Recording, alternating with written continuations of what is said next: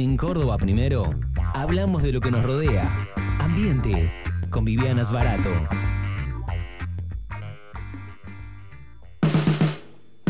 Hablando un poco de silencios, bueno, paisajes sonoros, vamos a hablar de este, el Día de la Escucha y vamos a relacionar justamente algunas de todas esas situaciones eh, en esta, la columna de Vivi, eh, la columna que tiene que ver con ambiente, porque esto obviamente tiene que ver con ambiente. Vivi, ¿cómo te va? Bienvenida, buena mañana.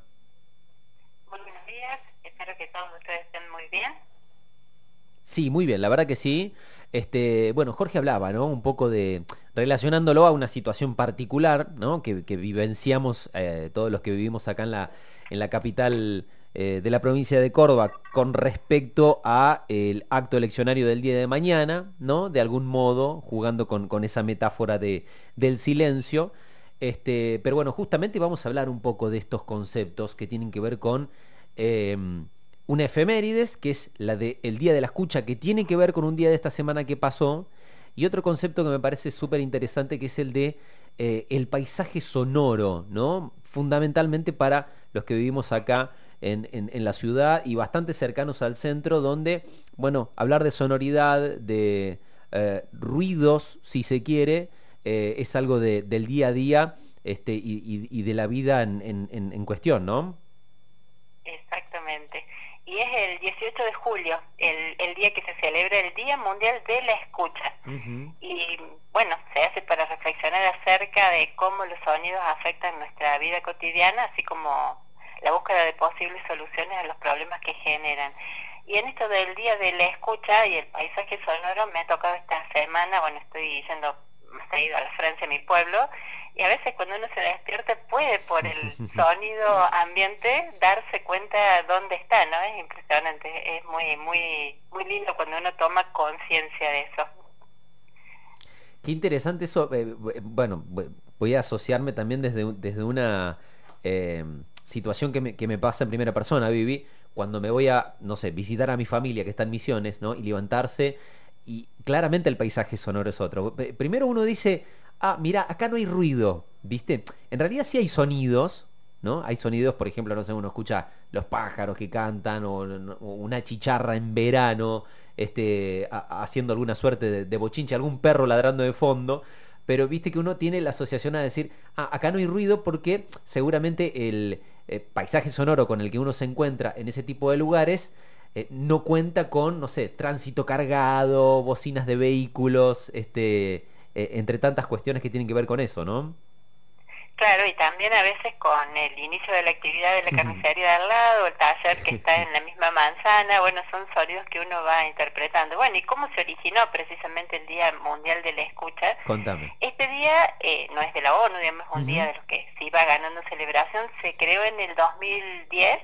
Eh, bueno, hubo dos organizaciones, hay un proyecto mundial de escucha, es una ONG y una eh, Sociedad por la Ecología Acústica, interesante eh, el concepto, y fue por el nacimiento, festejando el cumpleaños, eh, estaba vivo, Murray Sheffer, que fue un compositor, escritor, pedagogo musical y ambientalista.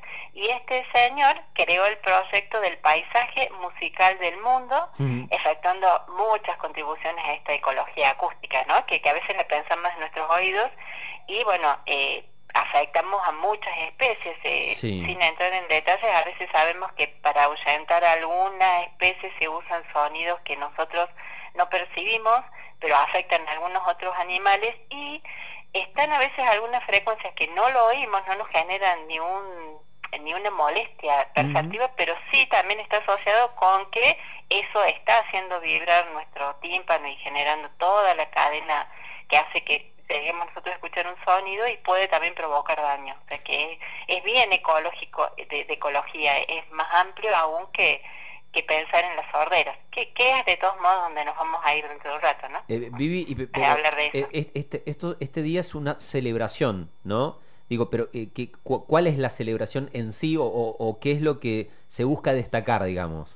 Bien, esta, estas organizaciones, eh, bueno, con celebrando el cumpleaños de, de, este músico, invitaron a poner un día para explorar la importancia de escuchar y de escuchar de, de las más variadas maneras, pensando incluso en la gente que no escucha. Y se trata de descubrir otras áreas y formas de escuchar, conectando al mundo con los paisajes sonoros existentes y cambiantes, escuchar los sonidos, voces y silencios que se generan en el entorno. Bien. Se promueven actividades relacionadas con la emisión de juicios críticos acerca de los sonidos que se escuchan, esto a los fines de tomar conciencia, y podemos decir que pueden entrar a la página de la Facultad de Arte y Diseño de la Universidad Provincial, sí. porque hace dos años, en plena pandemia, eh, bajo el lema de la Tierra Inquieta, hicieron una producción con bueno, con, esta idea, ¿no? del Día Mundial de la Escucha, y es interesante porque uno se encuentra con sonidos habituales transformados quizás en piezas musicales, es conmovedor.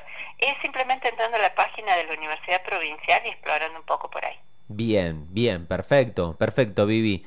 Eh, nombraste algunas este, organizaciones, eh, contame un poco qué es lo que Em, propusieron eh, esta, esta celebración, son ellos quienes lo propusieron, pero ¿qué es lo que impulsan, qué es lo que buscan este, lograr, digo, más allá de que seguramente tiene alguna relación con esto de lo que decías vos, ¿no? De, cuál es el, motivo de por qué se celebra o, cuál es el fin de, de, exponer este día. Esto, eh, eh, situémonos en, Vancouver, que es donde nace la idea, que ahora ya se celebra en, muchos países en el mundo, que es educar y crear conciencia sobre nuestro entorno sonoro y su importancia para la salud y la supervivencia de nuestro planeta, o sea, van más allá ¿no? del oído humano, diseñan e implementan iniciativas educativas que exploren los conceptos y prácticas auditivas del mundo y la ecología acústica. La búsqueda es eh, hacer soluciones para un paisaje sonoro ecológicamente equilibrado, donde la relación entre la comunidad humana y su entorno sonoro esté en armonía. La idea de escuchar a veces uno la contrapone con sordera, ¿no? Pero ahí entra, bueno, una gama de conceptos importantes desde que te dicen, vos estás, eh, eh, estás oyendo pero no estás escuchando, ¿no? Que tiene que ver con cuánta atención se está, se está prestando y se está prestando a lo que, a una conversación o a una situación. Pero bueno, eh, digamos, se dice respecto que no, no, es tan directo porque a veces no hay problemas de audición y no estamos escuchando, ¿no? Porque tiene que ver con la atención. Pero en este mundo donde estamos con los altoparlantes, también con los auriculares, donde nos desconectamos del entorno, hacemos una desconexión por medio de algún artefacto a veces, bueno, hay una patología que debemos cuidar y que es efectivamente, vamos a ir al punto, que es la pérdida de capacidad auditiva por deterioro de los órganos de la audición, que no es solo el oído, sino toda una cadena, incluida una cóclea, que es como un caracolito que tenemos detrás de, de nuestra oreja, es muy chiquitita, es como una lenteja donde ocurren todas las reacciones que transforman una vibración que se produjo a lo mejor en una trompeta, para que eso se transforme finalmente en una señal eléctrica que es la que nuestro cerebro interpreta quizás como una hermosa interpretación musical. ¿Y, qué tanto tiene que ver la música o, digamos los dispositivos que utilizamos con auriculares eh, en cuanto a la, a la posibilidad de dañar nuestra capacidad auditiva? Claro, es que a veces se cree que para que sea dañino tiene que ser un ruido, un sonido que no tiene armonía. Pero no, la música más hermosa del mundo, si se la escucha un volumen alto, puede provocar daños. Bien. Y hay un Instituto Nacional de la Sordera y otros trastornos de la comunicación de Estados Unidos, como será que tiene incidencia que hay un instituto nacional específicamente dedicado a esto para buscar, bueno, eh, llegar antes de que ocurran los problemas, pero ellos detectaron que el 24% de adultos de entre 20 y 69 años de edad tienen pruebas de audición que coinciden con daños inducidos por ruido. Y el 13% de personas de 12 años o más tiene pérdidas de audición en ambos oídos también provocada por ruido. Esto es evitable, estas pérdidas de audición están causadas por el entorno en el que se está viviendo, no hay gente que sea por una exposición laboral, sino que es por la vida cotidiana. Eh, dedujeron que los sonidos de 70 decibeles, que es la unidad de medida del sonido, o menos se consideran seguros y 85 decibeles eh, ya estarían generando un daño si se expone uno dos horas no es que todos los días, ¿eh? con dos horas estando ese nivel, ya después queda como un zumbido que uno se le va ese zumbido y, y cree que ya pasó, pero hay daños. Para distinguir estos 85 decibeles, porque uno no anda con un decibelímetro ni se acostumbra a que esté por ahí, si uno está en una habitación donde a una persona que tiene a un brazo de distancia necesita levantar la voz para poder comunicarse, ahí ya hay 85 decibeles. O sea que en esa situación ya estamos en, una, eh, en, un peligro, ¿sí? estamos frente a un riesgo de sufrir un deterioro de nuestra capacidad bien, auditiva. Bien, O sea, no son los auriculares, como estamos viendo, ¿no? no necesariamente. enseguida los auriculares, pero claro. no.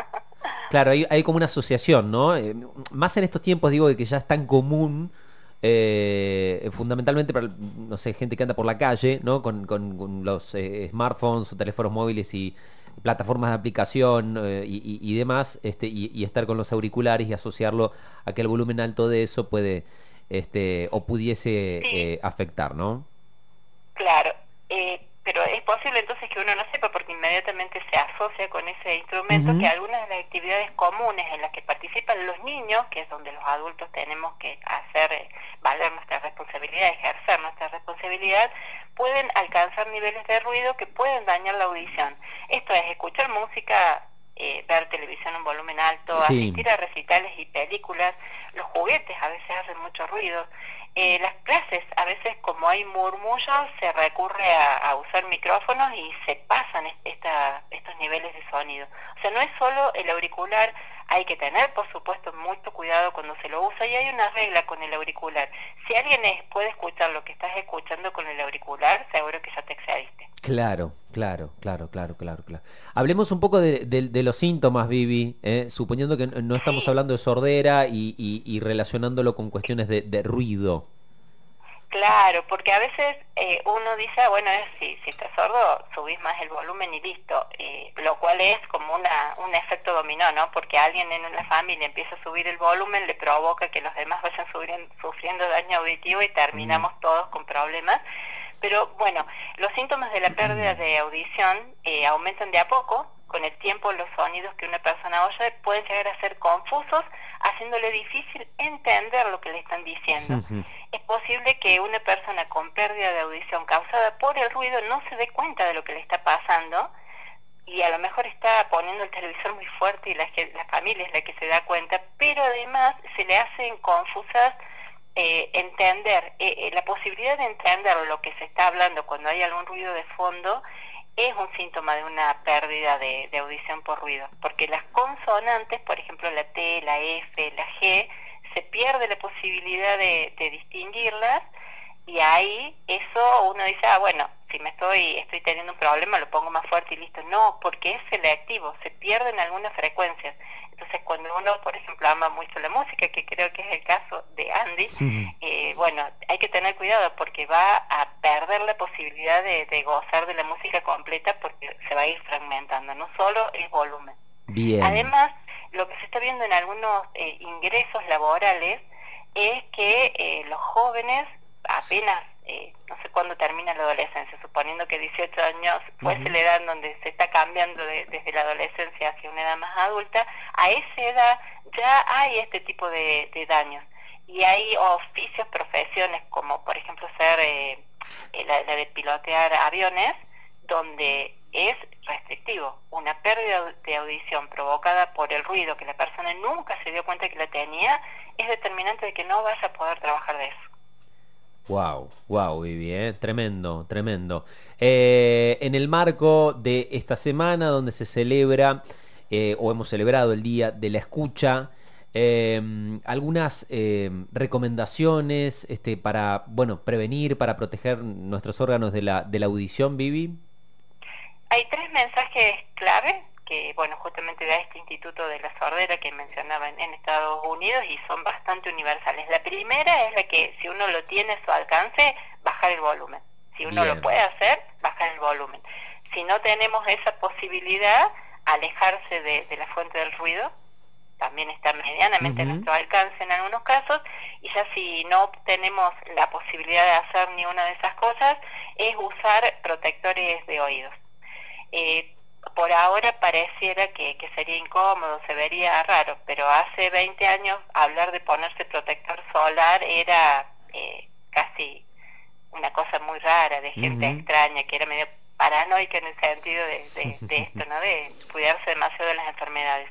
Pero los protectores de oídos están al alcance y la verdad que ahora hasta se han fabricado algunos, se, se encontró una tecnología que filtra para que se baje el volumen y no se pierda calidad auditiva, o sea, no pierde ni una frecuencia. Eh, una maravilla los inventos tecnológicos también para protegernos en esto. 18 de julio, día de la escucha, eh, lo eh, abarcamos, lo analizamos, escuchamos justamente eh, mucha data e info más que interesante que nos trajo hoy en su columna de Ambiente Vivis Barato. Vivi, muchísimas gracias por, por tu tiempo, por la charla. Nos encontramos el próximo sábado. Excelente fin de semana para todos. Un gran abrazo, chao, chao.